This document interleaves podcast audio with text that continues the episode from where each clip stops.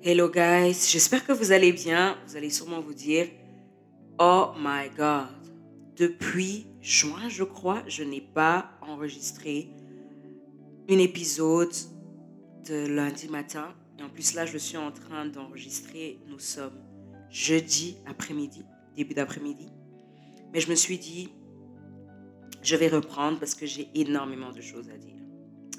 Alors, merci à toutes les personnes qui sont abonnées à mon podcast. Merci pour votre patience, mais là, je suis vraiment de retour pour de vrai. Alors, le sujet que j'aimerais euh, traiter aujourd'hui, c'est euh, un sujet qui fâche.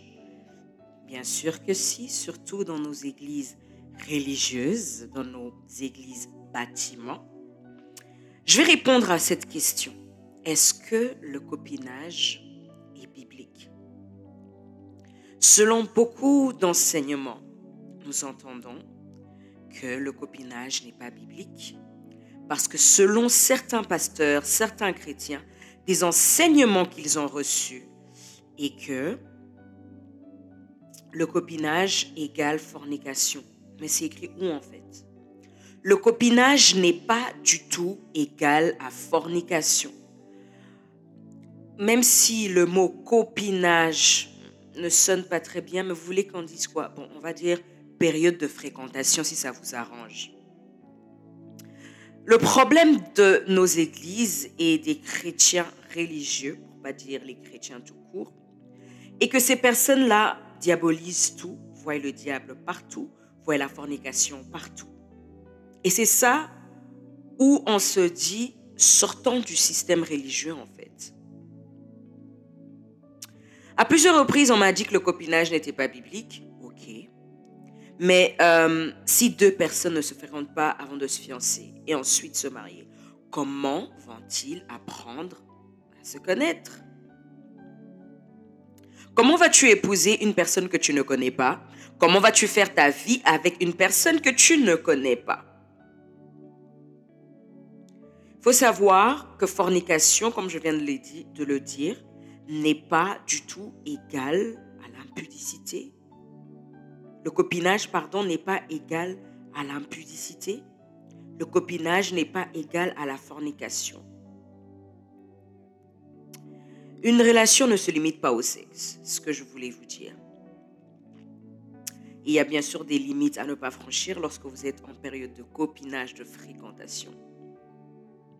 Mais de là à croire que deux personnes, s'ils se mettent ensemble et envisagent de peut-être se marier, vont forcément coucher ensemble.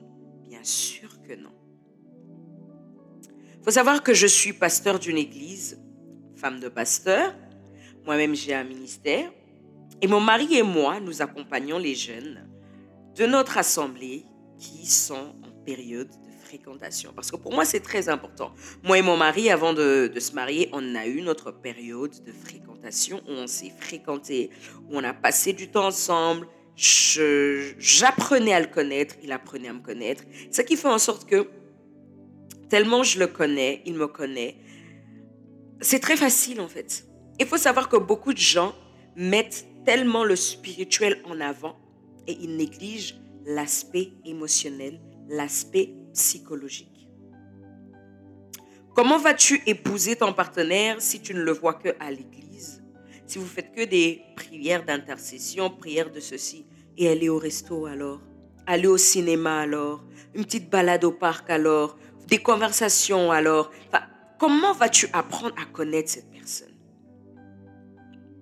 Et c'est pour ça dans nos églises, on se retrouve avec des chrétiens qui se sont mariés, mais qui ne se connaissent pas. Pourquoi? Parce qu'il y avait trop combat spirituel par là, prière par là, louange par là. Ils n'ont jamais même fait de date avant de se marier parce que c'était interdit. Le pasteur avait dit. Et aussi, sans oublier ceux dont leur relation est basée sur Dieu m'a dit tu es ma femme. Ça aussi, il faut qu'on en parle.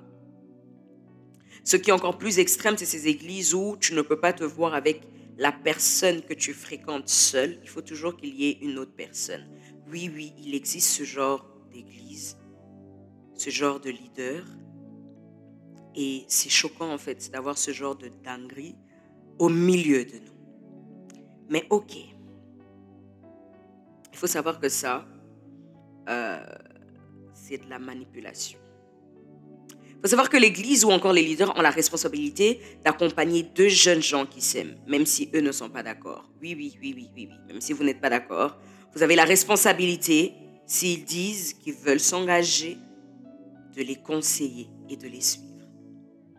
Vous savez que des fois, j'ai eu à accompagner des personnes, lorsque je regardais leurs relations, je voyais tellement d'incompatibilité, mais je devais faire mon devoir et les conseiller. Et puis, pour la plupart des cas, bah, certaines relations n'ont pas marché.